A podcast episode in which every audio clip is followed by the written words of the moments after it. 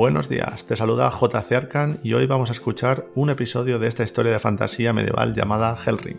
Actualmente estamos creando el videojuego, será un RPG clásico al estilo Final Fantasy, de batalla por turnos. En esta primera temporada escucharás mucho lore anterior a la que espero algún día puedas jugar en tu PC, o al menos puedas disfrutar imaginando esta aventura épica y sea tu momento para desconectar. ¿Tienes tu café preparado? Empezamos.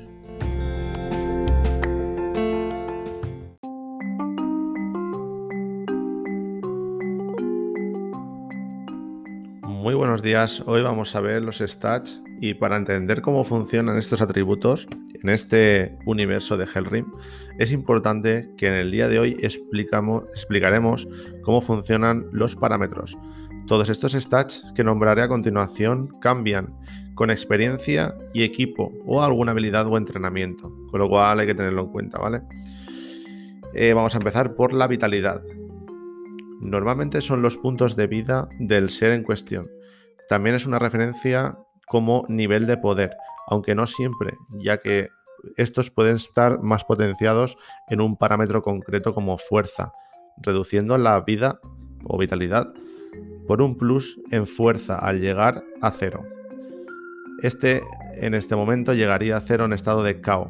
Si todo el grupo queda a merced del enemigo en este estado, normalmente muere, con lo cual, si todo el equipo está en cero, si solo uno está en cero, no muere, se queda en modo caos. Por lo cual habría alguna habilidad que pudiera reanimarlo. Pero si todos están en caos, daría game over normalmente, ya os digo. Vamos a ver la magia. La capacidad mágica determina en puntos mágicos que son usados en habilidades y sobre todo en magias donde se consume gran cantidad de este. Algunos seres más afines, como los dragones, tienen una gran cantidad de estos, y su conocimiento natural de la magia hace que consuman un porcentaje menos y dañen otro porcentaje más que un ser normal. Estos puntos se recuperan descansando y sobre todo con pociones mágicas. El Inner. Existe un alma en cada ser, donde el Inner puede ser de varias categorías, y aunque este curioso atributo se explicará en otro podcast, ya que tiene mucho que contar, básicamente se usan para técnicas o magias especiales. Aunque no es fácil de usar, ya que aumentará según avanza el combate, recibiendo golpes o dándoles o dándolos, hasta poder usar un límite.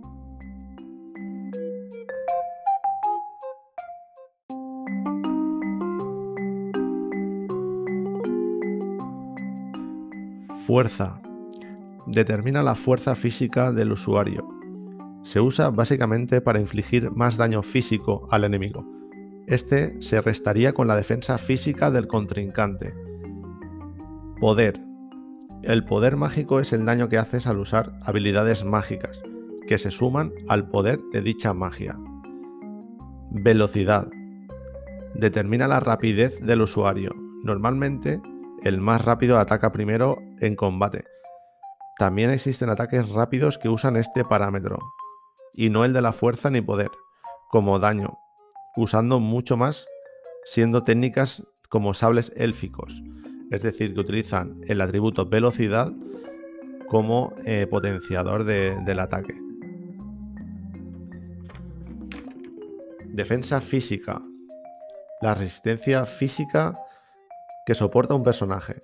Te defiende ante ataques físicos. Nada tiene que ser. Nada tiene que ver este con la magia.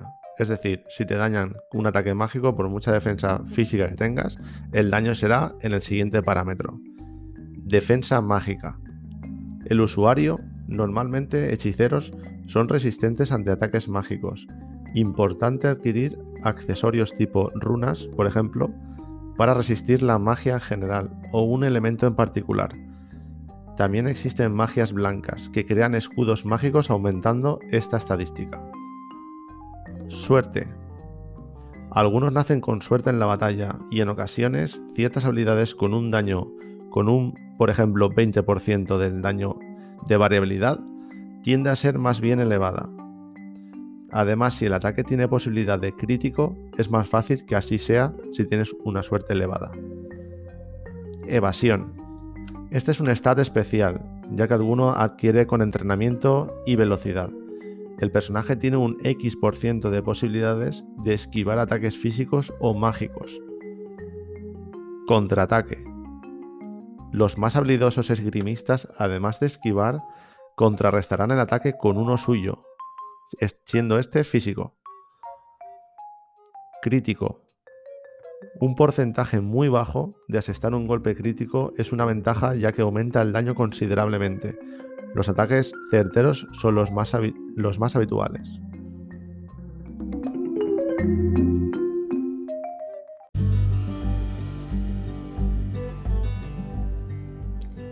Esto es todo por hoy. Espero que te haya parecido interesante. Compártelo con tus amigos y amigas y estaría genial que valorases con 5 estrellas y así podamos subir al siguiente nivel. Gracias por estar al otro lado. Puedes seguirnos también en Instagram, Facebook y Twitter. Y así, si algún día quieres conocer a la comunidad, te invito a que te pases por Twitch en jc barra baja arcan, donde podré conocerte y saludarte en directo. Gracias de nuevo y nos vemos en otro episodio. Bienvenido o bienvenida al clan Hellrim.